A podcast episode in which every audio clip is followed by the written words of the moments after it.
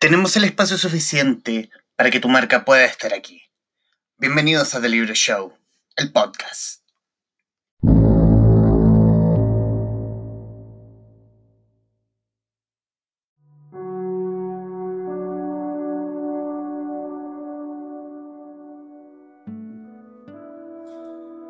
En este momento definitivo, el último en que yo pueda dirigirme a ustedes, quiero que aprovechen la lección. El capital foráneo, el imperialismo, unido a la reacción, creó el clima para que las Fuerzas Armadas rompieran su tradición, la que les enseñara Schneider, reafirmar el comandante Araya, víctimas del mismo sector social que hoy estará en sus casas, esperando con mano ajena reconquistar el poder, para seguir defendiendo sus granjerías, y sus privilegios. Palabras de Salvador Allende el 11 de septiembre de 1973. Les doy la bienvenida nuevamente a este muy especial capítulo del Traficantes de Cultura porque eh, en este 2020 donde se conmemoran 50 años de la ascensión del mismo Salvador Allende y de la Unidad Popular al Poder, conversamos con el periodista y doctor en historia por la Universidad de Barcelona, Mario Amorós, autor de Entre ahora sí, Entre la araña y la flecha, la trama civil contra la unidad popular, editado por Ediciones B, quien amablemente hizo conexión desde España, desde su natal España. Eh, Mario, bienvenido, muchísimas gracias por aceptar esta invitación a querer conversar de este tremendo libro. Gracias, Humberto, un gusto volver a conversar contigo. Y quiero irme directo a porque, porque siento, porque a la idea del libro, pero antes de la idea del libro, eh, reflexionar acerca de, hay mucho material, hay muchos libros, hay mucho estudio acerca de la unidad popular y obviamente del golpe de Estado, pero creo que no he leído, no, siento que yo no he leído o yo no he escuchado de lecturas que hablen de los civiles a cargos, de los civiles que formaron parte de la trama de la caída de la unidad popular. Y aquí la pregunta obvia, ¿por qué hablar de ellos? Porque, como tú primero señalas, efectivamente no se ha puesto el foco en cómo esos grupos políticos y sociales operaron para crear las condiciones que permitieron el golpe de Estado. Y segundo, porque eh, la contribución de esos civiles que van, desde mi punto de vista, desde el fascismo de patria y libertad hasta la dirección de la democracia cristiana del año 73, fue determinante para el golpe de Estado y para la instalación de la dictadura. Y también una contribución a el discurso de la dictadura, el discurso que los chilenos escucharon durante aquel primer tiempo de la dictadura, es un discurso fabricado antes del golpe por la oposición política. No solo Patria y Libertad o el Partido Nacional, sino también y de manera muy decisiva por el rol que jugó en aquel tiempo la democracia cristiana. Quiero eh, Solamente, solamente leer un pequeño párrafo de, cómo comienza el libro, no, no la introducción, sino el capítulo 1, que es Un fantasma recorre Chile. Un fantasma estremeció las élites chilenas la noche del 4 de septiembre de 1970. La victoria de la unidad popular cortó la respiración de los sectores conservadores, atenazados por las peores pesadillas derivadas de décadas de exacerbada propaganda anticomunista. No obstante, muy poco en reaccionar por una parte, la derecha aproximó al presidente Eduardo Frei para explorar en secreto la posibilidad de que los parlamentarios demócratas cristianos apoyaran a Jorge Alessandri en la sesión del Congreso Pleno que el 24 de octubre tendría que elegir a su sucesor en la moneda. Al mismo tiempo, Frey y personas de su máxima confianza buscaron el apoyo de Washington a una interrupción del proceso institucional e instigaron una intervención de altos oficiales de las Fuerzas Armadas. El movimiento más contundente lo protagonizó el empresario Agustín Edwards, quien abogó en la mismísima Casa Blanca por la agresión de la potencia hemisférica a su propio país.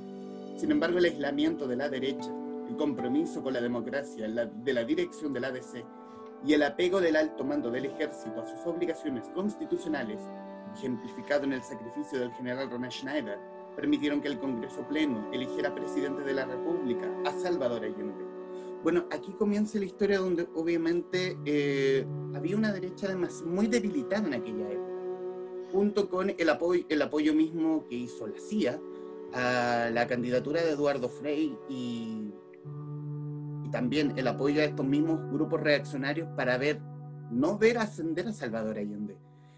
Aquí, aquí tenemos una historia hasta aquí conocida por todos. ¿Cómo? Y aquí quiero irme al camino editorial. El camino editorial porque hay mucho, hay mucho oficio de, tu, parte y mucho dato recopilado en libros anteriores. ¿Qué tanto hubo que hacer nuevamente una investigación para encontrar nuevos datos? Mira, Humberto, eh, tenemos la suerte de que hace unos tres años se ha subido a Internet el archivo del expresidente Patricio Elwin, el archivo de Elwin anterior a su presidencia. Eh, por una parte, está en otra parte, en otro archivo digital, los papeles de su época como presidente de la República, pero el archivo de Patricio Elwin hasta el año, hasta los años 80 es un archivo que está subido a Internet y que hay una enorme documentación sobre el periodo de la Unidad Popular. El propio presidente Elwin eh, eh, siempre dijo que iba a escribir un libro sobre la historia de la EC durante el gobierno de la UP, lo terminó, pero lo tiene su familia. Es un libro, un trabajo inédito. ¿no? nadie, que yo sepa, nadie lo ha... O sea, no se ha publicado y no sé si alguien privadamente lo habrá leído, pero no se ha dado a la luz pública conocimiento. Eh, entonces, ese archivo de Elwin, junto con el archivo de Gabriel Valdés, que hace más años que está también en Internet, junto con el archivo de Sergio, Sergio Onofre Jarpa, presidente del Partido Nacional, y otros archivos, eh, también he consultado el archivo del expresidente Eduardo Frei Montalva. Bueno, en este libro hay una documentación nunca antes examinada históricamente y nunca antes contextualizada en la época ni citada, sobre todo para lo que tiene que ver con la democracia cristiana en aquellos años y sobre todo para el epílogo del libro, que titulo Democracia Cristiana, el pecado y la penitencia, donde doy eh, muchos detalles sobre cómo fue el debate dentro de los dirigentes de la AFP a partir del día siguiente del golpe de Estado y hasta el año 74-75, también con cartas que en este caso algunas ya se conocían, otras no tanto. Y bueno, hay una gran cantidad de documentación nueva y eh, bueno, eh, que es el objetivo de cualquier libro de historia. No se trata de decir o de citar solo la bibliografía general del periodo, sino aportar. Y yo creo que en este libro aporto documentación de varios archivos que hasta ahora no se, no se había estudiado ¿no? y, que, que, es muy relevante para el periodo del que estamos hablando. ¿Y en tu labor de investigador te llevaste alguna sorpresa con los datos, con algún dato encontrado, dato que desconocías?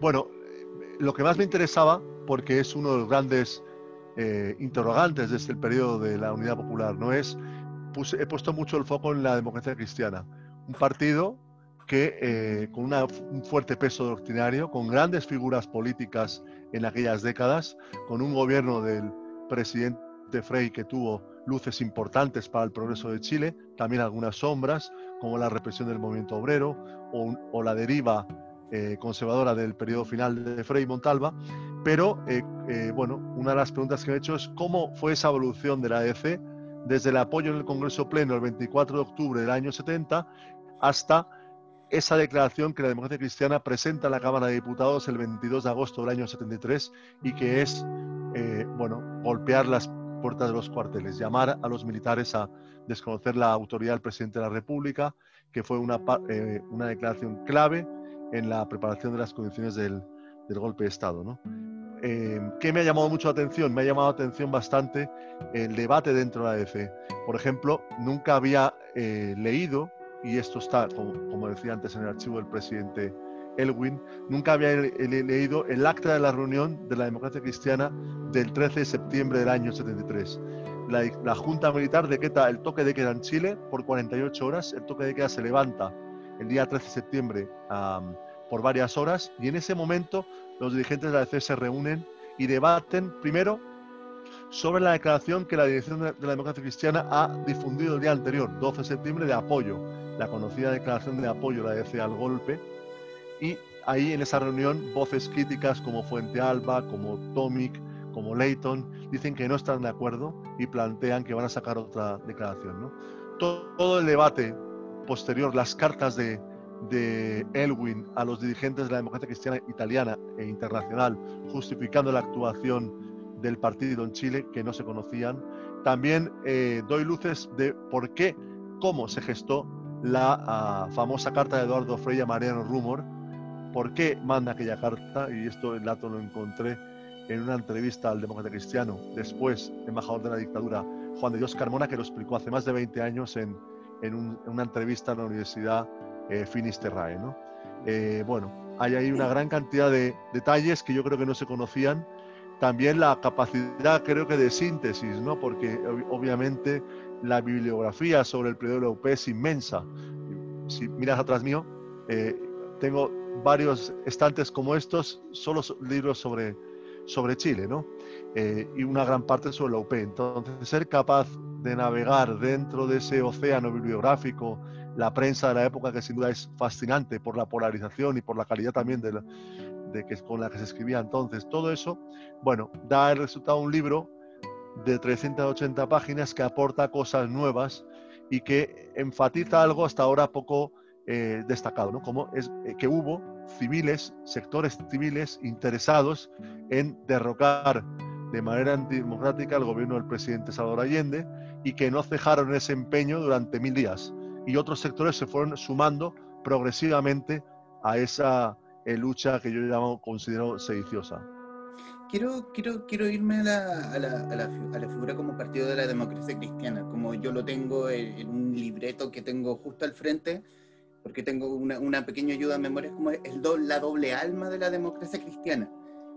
Y, y, y en el hecho mismo de, de, la figura de Eduardo Frei, porque hay eh, rescatas extractos del libro de Carmen Frei donde hay como una cierta, no sé si poder llamar la culpa de haber apelado a los militares, eh, declaraciones de Carmen Frei que le escucha a su padre Eduardo Frei, versus la declaración o el titular que le da a un diario español dándole las gracias a los militares por salvar al mm. país.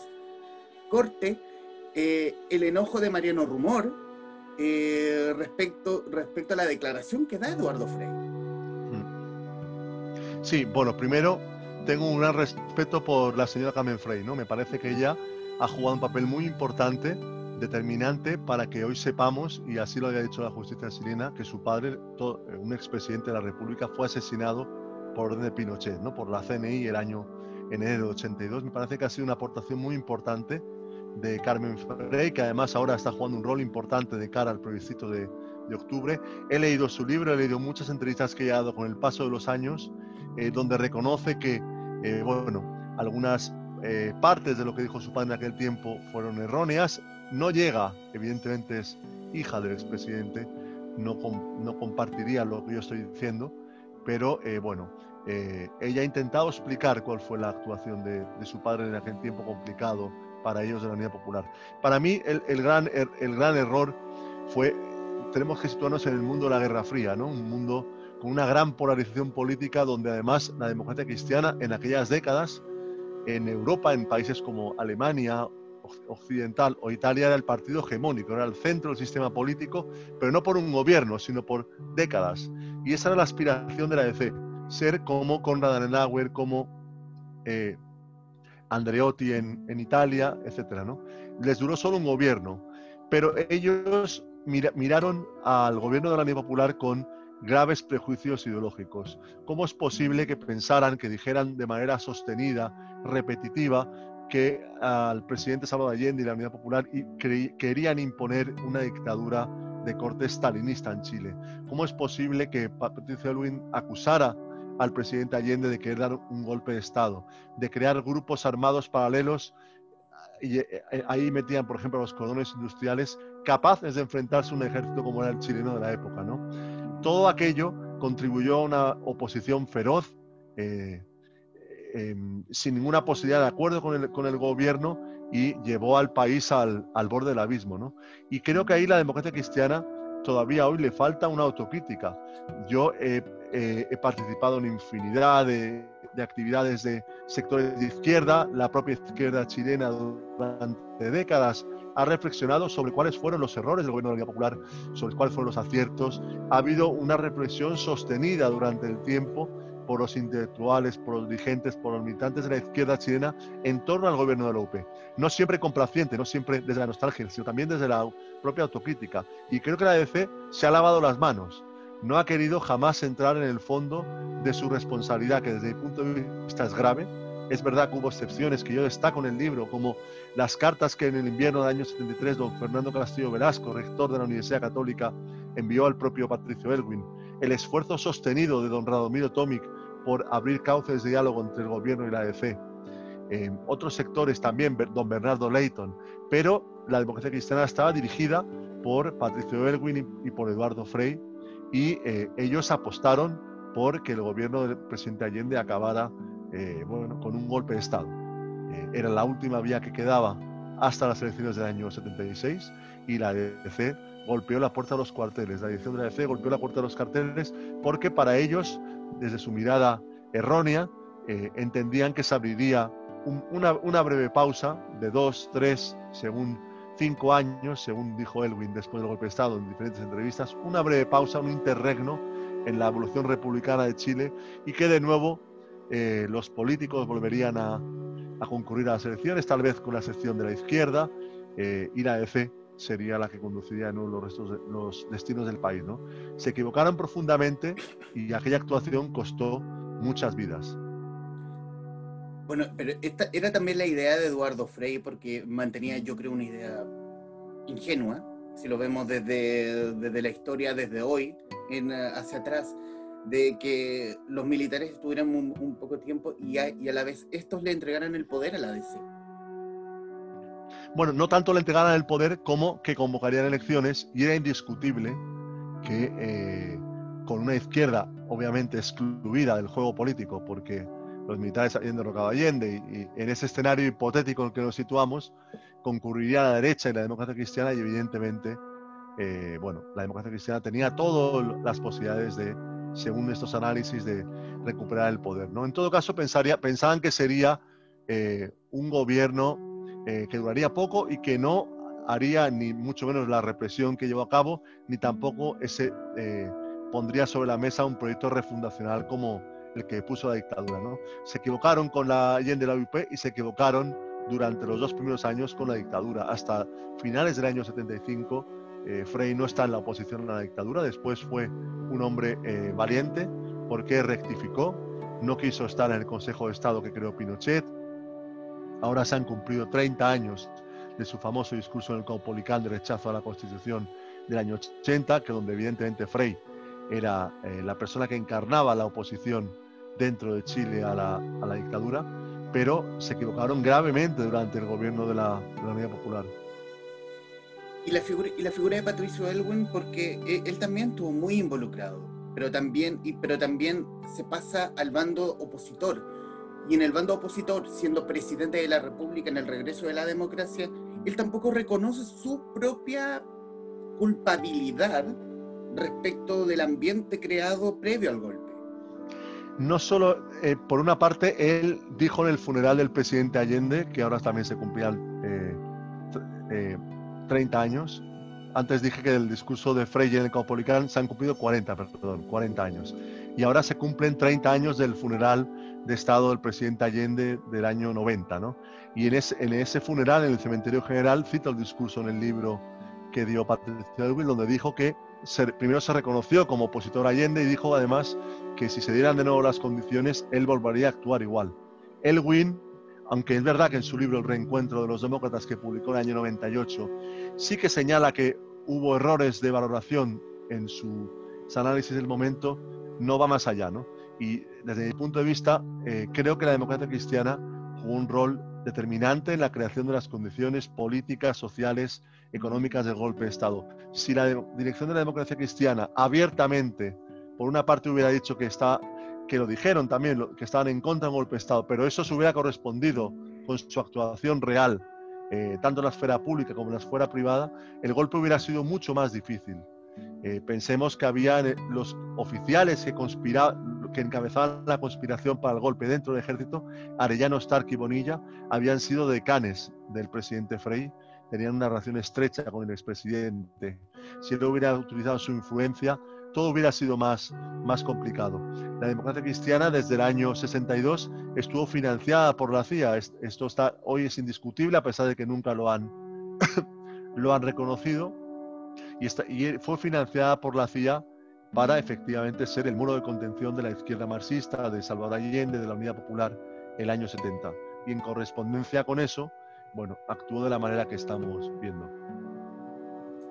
Y, los, fondos de, los fondos de la CIAN era básicamente una bolsa sin fondo, porque eran 8 millones de dólares de la época, que según el mercado negro, eso se aumentaba mucho más, y, y al valor de hoy, esos son centenares de miles de millones de dólares es mucho dinero, mucha plata, porque uno lee en el informe de la Comisión Church, salen como 8 millones de dólares para la democracia cristiana, el Mercurio, eh, las radios de oposición, etcétera, ¿no? Pero claro, eh, hoy estaríamos hablando de más de 100 millones de dólares, ¿no? Eh, una cantidad descomunal que ayudó a, efectivamente, a través de la prensa y de ese tipo de oposición, de crear en el libro digo que cavaron trincheras en el Congreso Nacional, torpedearon, bloquearon la acción del gobierno, sabotearon la economía, recurrieron al terrorismo, la provocación, la violencia. Todo eso fue, eh, bueno, crear las condiciones para que lo, que no fue posible ahora, hace 50 años, después de la victoria de Allende, no fue posible en septiembre, octubre de 70, impedir que la UP llegara finalmente al gobierno con Allende. Lo intentaron incluso con el asesinato del general Snyder, fracasaron, no estaban las condiciones. Al frente del ejército, perdón, había un general constitucionalista, Snyder. Eh, la democracia cristiana, la dirección era favorable al entendimiento con la UP. Eh, y en las, la derecha estaba aislada en el escenario político. ¿no? bueno, a crear esas condiciones del caos económico, del desabastecimiento, de, tensionar a la población en el día a día, eh, se dirigió ese tipo de oposición de esa trama civil del, golpe de Estado. Quiero irme al, hecho en cuestión del paro de octubre del 72 y ah, los camioneros y sus patrones. La historia, la, historia, la historia sigue siendo un, muy, muy graciosa porque repite siempre el patrón, porque repite un patrón que hoy lo estamos viendo en Chile, con un paro también de patrones de camiones. Y aquí hay las figuras de Orlando Sáenz, presidente de la SOFOFA de la época, y de León Vilarín, el dirigente camionero de la época. ¿Cómo juegan estas dos figuras, estas dos figuras en especial, en, esta trama civil? Bueno, es muy interesante. En el caso de Orlando Sáenz, es uno, de los pocos civiles que encabezaron esa trama civil que después, eh, durante la dictadura, hizo varias entrevistas donde se arrepintió del papel que había jugado. ¿no? Él ha contado muchísimas veces cómo recibían la plata de fuera, cómo en septiembre del año 71 en Viña del Mar convocan a los grandes empresarios de Chile, teóricamente para hablar de cuestiones eh, gremiales, pero ahí se declaran en guerra contra el gobierno de la Unión Popular y crean una estructura de guerra para ese enfrentamiento con el gobierno de la UP, con el gobierno constitucional de, Chile, ¿no? Y crean todo aquel frente de la actividad privada, etcétera, ¿no? Em, por otra parte, además, otra de las fuentes del libro, que hasta ahora no se ha utilizado para un trabajo extenso, es el sumario que el ministro Mario Carroza ha instruido durante varios años tras la presentación de dos querellas criminales, de una querella por, por parte de las dos agrupaciones de familiares de víctimas de la dictadura. En ese sumario declaró por primera vez Agustín Edwards, declaró Orlando Sáenz, declaró Pablo Rodríguez Jerez, jefe nacional de Libertad, Roberto Time, otros civiles connotados de la trama eh, contra la Unidad Popular. ¿no? Bueno, en, ese, en esa declaración, Orlando Sáenz, ante el ministro Mario Carroza, cambia todo lo que había dicho durante años y prácticamente dice que no ha, que no ha hecho nada. ¿no? Efectivamente, cuando uno se siente delante de un juez, ya se enfrenta a consecuencias más graves de las que eh, puede preverse con una entrevista periodística. ¿no? Bueno, eh, en el caso de los camioneros, eh, fue un sector, además por la geografía de, Chile, evidentemente tan singular, pues es un, sector clave para la economía nacional. Si paran los camiones, como vemos estos días, el país se para. ¿no? Y si además lanzan eh, paros donde el objetivo no es económico o economicista, sino que es tumbar al gobierno, están semanas en paros, con boicot a la economía y con un grave daño a la, economía nacional. ¿no? Esos sectores estaban confabulados, había reuniones eh, donde acudía Jaime Guzmán, donde acudían los hombres de Agustín Edwards en Chile, donde acudían Orlando Sáenz, de otros gremios patronales, y se confabularon claramente para, eh, en su terreno, el económico, el social, junto con la trama política, crear esas condiciones que hicieron posible el 11 de septiembre del año 73. Quiero, quiero irme a la figura de Agustín Edwards y, y, a, un, y, a, un, y a un hecho en especial, eh, siendo él alto personero de Pepsi Cola, eh, en una escena en España donde estaba en exceso muy feliz, eh, donde le estaban poniendo al tanto de lo que estaba ocurriendo en Chile. Descorchó champañas con la caída de Salvador Allende. El 11 de septiembre por la noche. Esto lo conocemos gracias al testimonio de una periodista española. Eh, su nombre lo cito en el libro, en este momento no lo recuerdo. Como estaban cenando en el restaurante Véneto de Barcelona, un restaurante obviamente muy caro, y Agustín Eduardo no se separaba del teléfono. Iba y volvía al teléfono del restaurante, le llamaban desde Chile. Eh, él decía que era el almirante Merino, es decir, eh, civiles, por ejemplo, puedo imaginar Roberto Kelly, oficial retirado de la Armada que trabajaba para Edwards, una persona cercana a, Merino, posiblemente le informaría por vía telefónica de lo que estaba pasando en Chile y eh, evidentemente eh, ya sabía que esa pesadilla, ese fantasma que recorría Chile había sido eh, liquidado, la pesadilla del comunismo, del socialismo, que despertaba lo peor, la pérdida de los privilegios para esta clase social. Bueno, eh, por eso estaba tan feliz, invitó a champaña a, los, a quienes compartían mesa con, con él. Bueno, Agustín Eduards tiene en su debe como persona lo que se ha contado muchas veces, ¿no?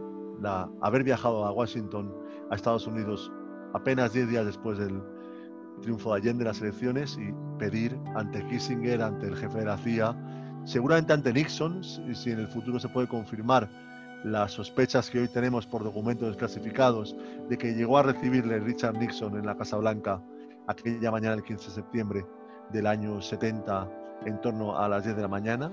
Está pendiente de confirmación, pero todo apunta por las revelaciones de Peter Kornblum que es así.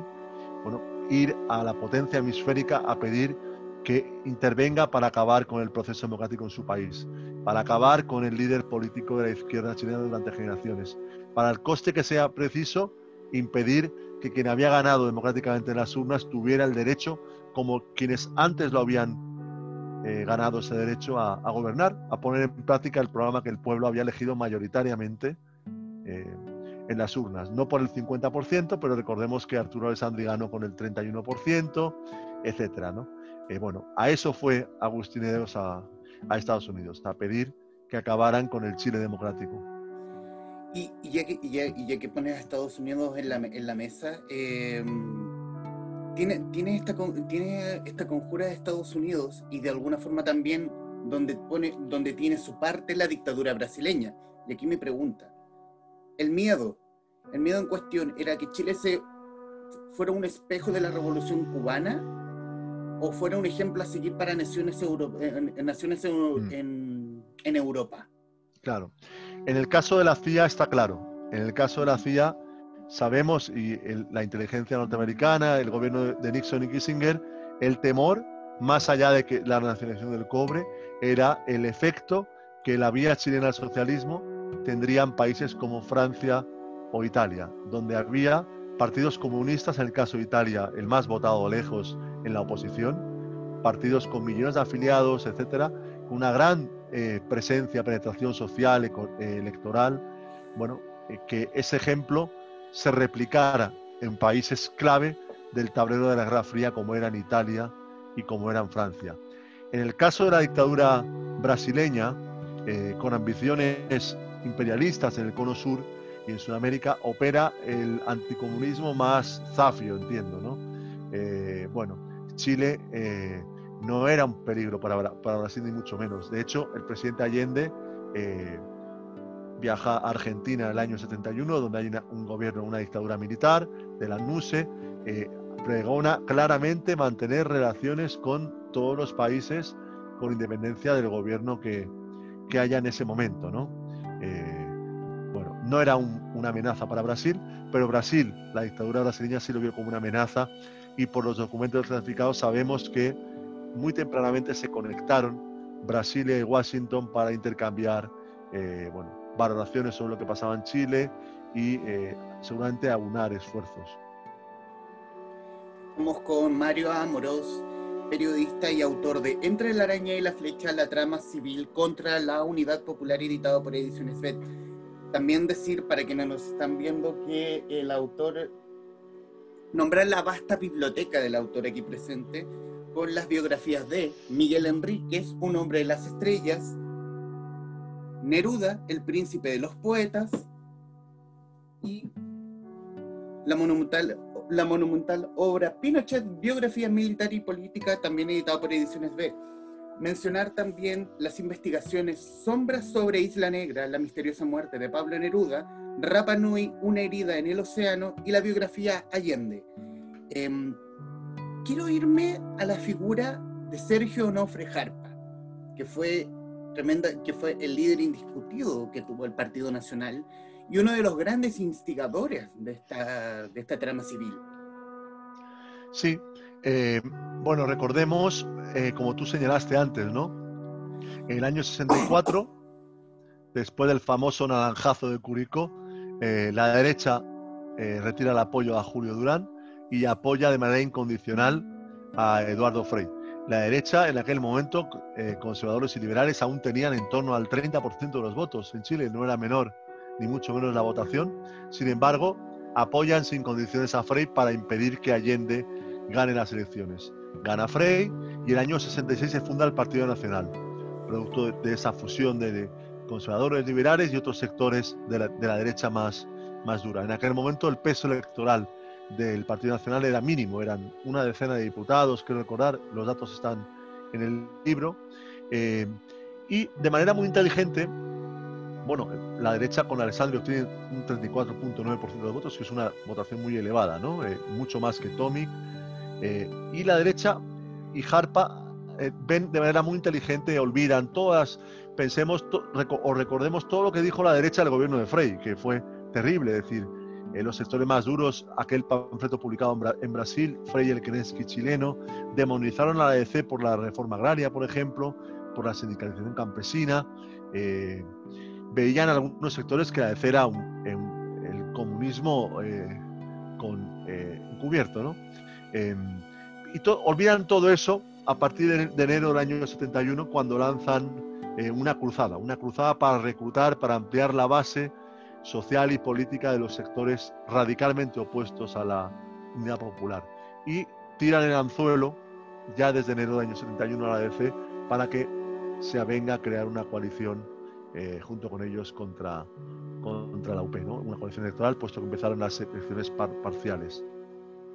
Eh, Harpa eh, tuvo una posición evidentemente durísima eh, y ellos consiguen, empiezan a recoger sus frutos a partir de uno de los hechos clave del periodo, ¿no? el asesinato de Pérez Zujovic, 8 de junio del año 71, provoca que Frey, que está en Europa de paseo con su señora, regrese aceleradamente para participar en el funeral de su, de su amigo y a partir de ese momento, como sabemos, la derecha de la ADC toma progresivamente el control del partido, el discurso eh, las bases de C se radicalizan contra la UP y en ese escenario tiene éxito la táctica, la estrategia de la derecha que es eh, una coalición electoral con la DC cuando haya elecciones parciales, Valparaíso julio 71, Colchagua, O'Higgins y Linares enero 72, Coquimbo julio 72 y eh, no solo eso, no solo la coalición electoral, sino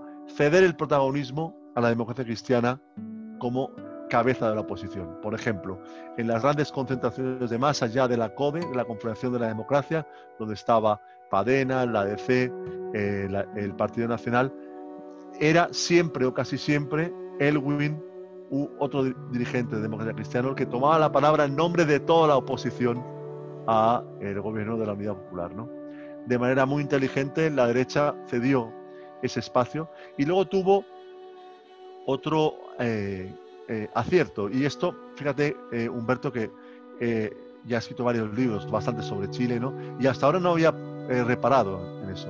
La famosa declaración de la Cámara de Diputados del 22 de agosto del año 73, citada hasta la saciedad, esa, ese tipo de declaración el Partido Nacional lo reclama ya en octubre del 72 y la EC le dice que no, lo, pide en abril del año 73 y la EC todavía no está en esa línea. Lo vuelven a pedir en junio del 73 y finalmente hasta agosto del año 73 no será cuando esa petición del Partido Nacional es que el Congreso Nacional se pronuncie contra el gobierno en términos no previstos en la Constitución, es decir, todo un llamamiento a la insurrección militar, al golpe de Estado, sea aceptado por la EFE, porque esa es la carta que da seguridad al éxito del golpe de Estado, que el partido individualmente más votado del país, con una gran influencia en el movimiento obrero, en los pobladores, en sectores medios, de la luz verde al, golpe de Estado. Y, a esa línea apuntó el Partido Nacional con un discurso muy duro. Eh, cito, por ejemplo, el discurso de Harpa del viernes 7 de septiembre del año 73 por radio, donde dice, saldremos de esta al precio que sea necesario. Es decir, eh, todo con tal de librarnos del gobierno de la Unidad Popular. Evidentemente, desde ese sector jamás ha habido autocrítica, siempre se han enorgullecido de ese combate antidemocrático que dieron eh, para acabar con, con, la UP, con la amenaza socialista, comunista y eh, además Harpa fue, como sabemos también, embajador, ministro de la dictadura. bueno. Conversaba hace algunos días con el periodista Alfredo Sepúlveda que tiene un libro donde pormenoriza los hechos acaecidos en los mil días de la Unidad Popular. Y, yo me, y, aquí yo me quiero ir al, hecho, al, hecho histórico de marzo del 73 con las parlamentarias, donde la oposición, o más bien la derecha, tenía la fe de poder ganar por paliza para de alguna forma poder sacar a Allende por la vía constitucional, pero no lo, pero no lo logra. Y, ahí, y aquí es mi pregunta. Eh, ¿Fue un, balón de oxígeno para la unidad popular? Quizá un balón pequeño para el, para el hecho de, Yo lo que diría que fue una, victoria política y moral. Es decir, en un país, en una situación económica difícil, después del paro de octubre, con una gran polarización, el gobierno de Allende obtiene respecto al año 70 eh, siete puntos más de votación y eh, obtiene el 43.4%, ganando más diputados y más senadores de los que tenía antes de esa elección. Y a la CODE, a la Alianza del Partido Nacional, la EFE y otros, el Partido Izquierda Radical y otros, eh, bueno, solo les hace falta ganar dos senadores. Tenían 32 senadores antes de la elección, con que hubieran conseguido dos más, hubieran podido destituir a Allende en los términos previstos en la Constitución del año 25 vigente en la época. No lo lograron, sino todo lo contrario, perdieron representación. Es verdad que en términos de votos, en la elección de diputados, ganaron por más de 10 puntos, pero bueno, la Constitución y las normas políticas de la época, que fueron para todos los gobiernos, eh, significaban que Allende terminaría su mandato el año 76 y de él dependía. ¿no? Fue una victoria moral, pero es verdad también que no se puede desconocer que a los pocos días viene la división del MAPU, en, dos sectores, uno eh, alineado con las tesis del MIR y de Carlos Altamirano y la del Partido Socialista, y el otro más cercano al presidente Allende y a la línea del Partido Comunista. ¿no? Esa victoria moral de marzo del 73 le dura muy poco a la UP, por la división del MAPU, por la crisis política en que deriva el proyecto de la Escuela Nacional Unificada, con la filtración a la prensa, un proyecto saturado de retórica marxista, que lo que hace es eh, envolver eh, o presentar mal un proyecto que había sido avalado incluso por la EFE un tiempo atrás y, que podía contar con el apoyo de la mayoría nacional. Sin embargo, bueno, eh, ese error convierte la ENU en una grave polémica que además significa, por una parte, que la Iglesia Católica, que, tuvo un comportamiento impecable durante el gobierno de la UP, respecto al gobierno y al presidente Allende. Por primera vez se distancia o critica al gobierno abiertamente y además dentro de las Fuerzas Armadas, eh, como sabemos por las memorias del general Prats, bueno, pues el proyecto de la ENU creó un pequeño terremoto. ¿no? Eh, veían que era un proyecto ideologizado de, en la línea de lo que decía la oposición de crear un Estado socialista en términos ortodoxos cuando, cuando no era así. Quiero, quiero, cambiar, quiero cambiar el foco e irme a otra de las figuras y, más que hablarte de Pablo Rodríguez y Roberto Pigme, hablarte de Patria y Libertad y sobre todo de las redes que hicieron crecer el grupo Patria y Libertad. Patria y Libertad, por no nombrar también al comando Rolando Matos. Mm, claro, bueno, Patria y Libertad es muy interesante, ¿no? Eh, como, como estudio histórico. Eh, Ahí está el libro de Díaz Nieva, un historiador español, eh, que es un, buen libro sobre, sobre patria y libertad, un buen estudio. desde su óptica ideológica, pero es un buen, un buen estudio, ¿no? Por otra parte, tenemos reciente en la memoria la película Araña de Andrés Wood, ¿no? que yo siempre la recomiendo, que me parece que es un magnífico retrato de, qué fue, para qué sirvió eh, ese grupo fascista. ¿no? Eh, en mi caso, para este libro, he leído en la biblioteca de la, de la en la hemeroteca de la Biblioteca Nacional los números que se conservan de la revista Patria y Libertad, ¿no? completos. Eh, he leído todo lo que se ha publicado sobre este grupo, incluso alguna tesis, alguna tesina eh, inédita que cito en el libro gracias a, a, la investigadora que me la facilitó, Carla Prenafeta. Y también contacté con Roberto Time para precisar algunos aspectos de la actuación de Patria y Libertad. Bueno, fue un instrumento de, de provocación claro, ¿no? Eh, hacía falta, eh, el gobierno de Allende, como, como dijo Kissinger también tempranamente, no podía gobernar tranquilamente, es decir, las condiciones que hace cualquier gobierno, con aciertos, con errores, con un diálogo ciudadano, con un diálogo con la oposición, tenía que ser un estrés permanente, eh, someter al país a golpes de shock permanentes en términos de violencia política, de polarización social, de enfrentamiento, de eh, del gobierno más allá de lo que es la crítica democrática y para eso Patria y Libertad eh, bueno, fue un instrumento importante. Pensemos que eh, progresivamente su discurso contaminó a los sectores más eh, honorables de la oposición en términos políticos, al Partido Nacional, incluso a la democracia cristiana, llega ese, algunas partes del discurso de patria y libertad contra, contra la unidad popular. Era un grupúsculo con estética fascista, con coreografía fascista, con un discurso que recordaba a los tiempos más negros de la España del dictador Francisco Franco. Y bueno, toda esa retórica que uno puede leer en la revista de Patria y Libertad, en los discursos de Pablo Rodríguez que se, que se insertaban periódicamente en el Mercurio, por cierto, eh, con grandes espacios, toda esa retórica insoportable que ellos llamaban nacionalista y que yo llamaría fascista, todo eso se evapora con el golpe de Estado. A las pocas horas Pablo Rodríguez disuelve Patria y Libertad y dice que hasta aquí hemos llegado, ya no hace falta eh, que, este grupo siga funcionando. ¿no? Eh, bueno, eh, sectores o elementos de lo que fue Patria y Libertad se incorporaron a los grupos, a, los instrumentos de represión de la dictadura como la DINA, todos sabemos, ¿no? Michael Townley, Marina Callejas. Bueno, es un grupo de, recuerdo siniestro que no, no se puede excusar de, de ninguna manera, ¿no? siempre cuando eh, había una, frase de Granchi, eh, muchas veces citada, ¿no? que cuando lo viejo, no lo nuevo no acaba de nacer y lo viejo no acaba de morir, aparecen los monstruos. ¿no? Y bueno, el monstruo del fascismo asomó en Chile en aquel, en aquel tiempo, visibilizado en Patria y Libertad. Quiero, quiero irme a la, a la, a la figura del el poder femenino y al acoso psicológico que sufrieron altos personeros de la Unidad Popular por parte de las mujeres de los generales.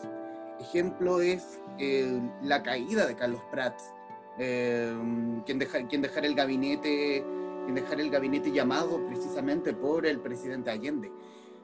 ¿Cómo fue ese poder femenino previo a los días del golpe? Bueno, ahí te digo un par de cosas, ¿no? Eh, por, uno, por una parte, recomiendo el trabajo de la historiadora estadounidense Margaret Power, publicado por, por la DIVAM. ¿no? Es el estudio de referencia sobre el poder femenino porque ella además entrevistó a, activistas del poder femenino. Es un gran estudio histórico de ese movimiento social de la derecha más dura.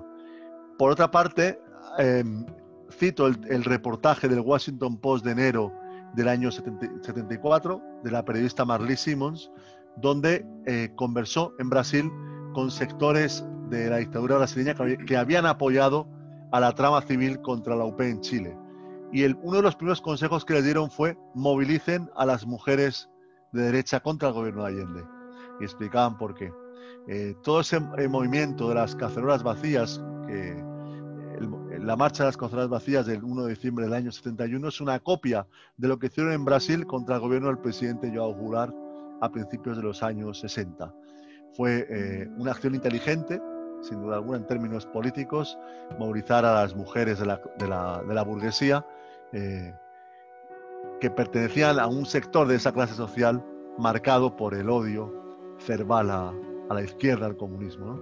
Eh, y luego tuvieron también la, inteligencia de acosar a los militares apelando a su honor, echar cosas que uno podría entender como eh, menores, como echar plumas a las puertas de los cuarteles, maíz, insultar a los militares.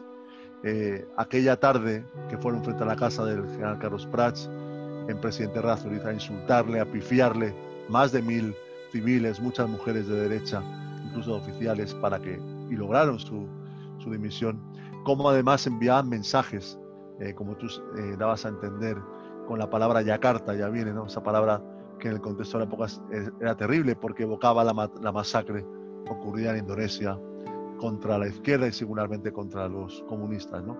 Todo eso forma parte de la ofensiva de la, de la derecha social y política contra el gobierno de Allende. Jamás la derecha, ni en Chile, ni en España, ni en otras partes, se ha resignado a que gobierne la izquierda más consecuente, aunque ganara ese derecho en las urnas. Siempre han procurado defender sus intereses de clase al precio que fuera posible. En España fue una guerra civil, en Chile fue una dictadura atroz de 17 años. quiero irme al tema, al tema editorial. ¿Cuánto tiempo te llevó la redacción de este libro? ¿O la recopilación de mm. datos para convertirlos en el, en el libro que estamos viendo hoy actualmente en librerías? O en delivery en este caso. Bueno, es difícil, ¿no? Yo llevo leyendo sobre Chile más de 20 años, los últimos 10 años dedicando una parte importante de mi trabajo a Chile. He publicado biografías de Allende, Pinochet, Miguel Enríquez, Pablo Neruda y lógicamente este trabajo se nutre de eh, un esfuerzo de muchos años de recopilar la, documentación para esos trabajos anteriores. En el caso específico de este libro, como comentaba al principio, eh, bueno, eh, el esfuerzo fue llenar los huecos eh, que faltaban. Y eso sobre todo lo he conseguido con los archivos de, la, de, personas de la democracia cristiana. Como decía antes, el archivo del presidente Elwin está disponible en Internet, el del ex canciller Gabriel Valdés también. Durante varios años en mis viajes a Chile he ido varias veces al archivo de la Casa Museo Eduardo Frei Montalva también he visto el archivo de Sergio Onofre Jarpa que se conserva en la Universidad Finisterrae. Es un trabajo no solo a eso, de, pero también sobre para este proyecto de, de, los últimos dos años. ¿no? Eh, luego la escritura, pues eh, seis, siete meses de trabajo eh, intensivo. Con la figura de Patricio Elwin, ¿es justa ¿Es justa la figura que se le ha hecho la historia a Patricio Elwin como el hombre de la transición a pesar de su pasado como golpista? Yo creo que eh, en la valoración de su personaje, de su eh, lugar en la historia, falta un análisis más crítico de su papel durante los años de Allende. Yo creo que él como presidente de la República tuvo que enfrentar un momento difícil, te hablo desde España. Eh, en España la, transición se hizo con una impunidad absoluta, con una ley de amnistía aprobada en democracia. Todavía hoy en España hay más de 100.000 eh, republicanos fusilados eh, en, fosas comunes. En cambio, en Chile se hizo el informe Rettig, que fue una apuesta casi personal del presidente Erwin, que yo valoro y que no, importa, no es que yo lo valore, lo importante es que lo valore la sociedad chilena y eh, es un aporte importante. Él, bueno, las transiciones son muy difíciles, tuvo que hacer excesiones importantes a, a Pinochet, a las Fuerzas Armadas, además la concertación heredó de manera crítica el modelo económico y social impuesto por la dictadura sangre y fuego, el modelo neoliberal, eh, maquillado pero en su núcleo mantenido hasta el día de hoy. Y yo creo que falta un análisis más crítico como el que yo aporto en este libro de su papel eh, durante los años de la Unidad Popular. ¿no? Eh, Elwin, Frey, tienen una grave responsabilidad en la creación de las condiciones del golpe de Estado. Tienen una grave responsabilidad en la instalación de la dictadura y tienen una grave responsabilidad en haber legitimado justificado la dictadura durante un periodo no menor a un año y medio, prácticamente dos años. Tengamos presente que de nuevo, gracias a los documentos del archivo de Elwin, sabemos que la Dirección de la Democracia Cristiana sabía ya en octubre del año 73 de lo que había pasado en el norte de Chile con la caravana de la muerte. Sabían de esos eh, fusilamientos, de esas ejecuciones atroces con una crueldad absoluta. Eh, por tanto, sabían que era una dictadura que no iba a ser un, interregno entre gobiernos civiles, que era una dictadura empeñada en lo que dijo el general Lee, estirpar el cáncer marxista de Chile, acabar con el movimiento popular que llevó Allende la moneda ahora hace 50 años. Ahí hay un análisis pendiente por parte de la EC eh, y ese análisis pendiente debería formar parte de la valoración histórica de la figura de Patricio Erwin. ¿Cómo queda la unidad popular a 50 años de su ascensión al poder, mirándolo desde la historia, con los ojos de hoy, si es que, se, mm. puede, si que se puede hacer eso? Bueno, eh, para mí la UP es un, eh, fue un, eh, un, periodo histórico muy estimulante. De hecho, llevo, como te decía, más de 20 años leyendo y escribiendo sobre la historia de Chile. ¿no? Es una etapa fascinante en todos los sentidos, en los términos culturales, políticos, sociales, dediqué mi tesis doctoral a un cura valenciano, Antonio Lledó, desaparecido en Chile a manos de la DINA en el año 74, y ello me llevó a investigar cómo fue la UP y el periodo de la UP en Quillota y los alrededores, una ciudad mediana de Chile.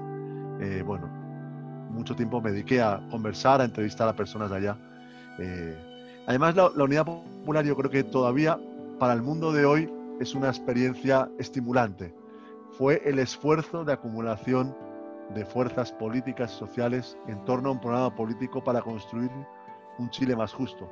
Y ese empeño a las puertas del plebiscito de octubre tiene más sentido hoy que, nunca, ¿no? Es decir, lo que Allende representa es la voluntad democrática de eh, construir un país más justo, con más justicia social, donde las riquezas naturales eh, no engrosen la cuenta de resultados de las multinacionales, sino que esa riqueza sirva para el desarrollo económico, social y político del, pueblo. Todo ese programa, eh, lo, medular, lo sustancial que es gobernar para las grandes mayorías, eh, bueno, está hoy más vigente que nunca. ¿no? Eh, la UP fue un proyecto en un momento histórico determinado, muy diferente al de hoy, pero lo sustancial es totalmente rescatable. Y por eso yo creo que hoy en tantas partes del mundo esta semana se va a recordar, o esta semana se ha recordado ya, y el próximo viernes, el 11 de septiembre, se volverá a recordar al presidente Allende, a Víctor Jara, a Pablo Neruda, a bueno, tantas personas que fueron relevantes. Se recordarán no solo en Chile, sino en todo el mundo. Es una experiencia inspiradora para muchas personas todavía hoy. ¿Se han abierto las grandes alamedas después de 50 años? Bueno, todavía no, pero se puede empezar a abrir el 25 de, octubre, ¿no? Eh, si ese plebiscito las fuerzas que están por el apruebo logran una victoria amplia que permita enfrentar no solo la situación difícil de Chile hoy por la pandemia, como lo es en España y en otras partes, sino el horizonte electoral del próximo año, que será determinante, puesto que se va a cambiar todos los concejales, senadores, diputados y al presidente de la República. Eh, bueno, crear la mayor unidad política y social esos jóvenes que salieron a las calles por primera vez en octubre del, año pasado deben entender que son parte de una historia. La historia no nació con ellos. Muchos chilenos, antes que ellos, lucharon por lo que ellos quieren, un país más justo, un país donde el lucro no sea lo que oriente la educación, la sanidad. Bueno, pues esas aspiraciones las han mantenido vivas chilenos mucho mayores que, que ellos. Tienen esa energía democrática de octubre eh, si, se vuelca unitariamente en el plebiscito y el próximo año, puede empezar a abrir eso que el presidente Allende llamó de manera tan bella las grandes alamedas. Conversaba en una entrevista anterior con la periodista Nancy Guzmán preguntándole cómo queda la figura de Salvador Allende en la historia. Ella me dice que queda, que, que queda entre suma y restas, queda como un gran triunfador ¿Qué crees tú? ¿Cómo queda la figura del presidente Allende? Bueno, yo diría que es una figura universal porque representa unos valores, que es lo, más trascendente que un ser humano puede hacer. Allende representa ante el mundo eh, el periodo en el que él fue presidente y la aspiración de la unidad popular, por lo que comentaba antes, ¿no? por un país más justo. Allende representa el medio litro de leche, Allende representa la reforma agraria, la nacionalización del cobre, la participación de los trabajadores, la alegría que uno ve en las imágenes de la, época del pueblo de sentirse protagonista de la historia, la alegría de, de las personas más sencillas de Chile que contribuyeron con su trabajo, con su conciencia, a crear un gobierno que eh, representa un proyecto político eh, válido para el, para el, día de hoy. ¿no? Eh, Allende, con su gesto además heroico en la moneda del 11 de septiembre, señaló para siempre, condenó históricamente sobre todo a Pinochet. Pinochet es una figura repudiada universalmente, a pesar de que golpes de Estado, como sabemos, ha habido muchos, porque el presidente Allende le señaló como un traidor y señaló la tradición de esos generales que habían jurado lealtad a la Constitución y a la democracia. Por tanto, Allende es una figura del siglo XX que vive en el siglo XXI porque sus valores, sus principios políticos están vivos y tienen hoy tanto sentido como entonces. Bueno, en los minutos que nos quedan y a través de las pantallas de Radio Touch TV, Mundo Películas, de Libro Show en Facebook y el canal Goza TV de la cable operadora Mundo Pacífico, Mario Moros en contacto desde Madrid. Eh, primero agradecerte, agradecerte la disposición a querer conversar, celebrar mucho este último libro, que en épocas de pandemia lamentablemente no tuvo una buena, mm, un estreno como se merece, con su autor en Chile presentándolo, pero sí teniendo, pero sí teniendo en cuestión la disposición y el tiempo para que poder conversar en este contacto vía Zoom y obviamente eh, tener en cuenta la memoria, tener en cuenta la historia, porque la historia no se olvida, aunque algunos quieran taparla, taparla con un poco de tierra o dejarla debajo de la alfombra. Eh, aquí hubo trama civil. Eh, muchos, de estos, muchos de estos conspiradores civiles no han pagado y no pagaron básicamente, eh, pero sí dejar en claro que aquí la historia, citar al presidente Allende, que la historia nuestra, es nuestra y la hacen los pueblos. Después de 50 años y esperando que el 25 de octubre se puedan abrir las grandes alamedas para un camino que pueda hacer Chile por sí mismo y no por, y no, y no, y no por poderosos que no, que no buscan más que su propio beneficio. Eh, bueno, y en los minutos que nos quedan, Mario, son tuyos. Si quieres decir, quieres decir lo que quieras, por favor, adelante. Bueno, primero, gracias Humberto. No, es ya la segunda o tercera vez que conversamos, eh, un placer.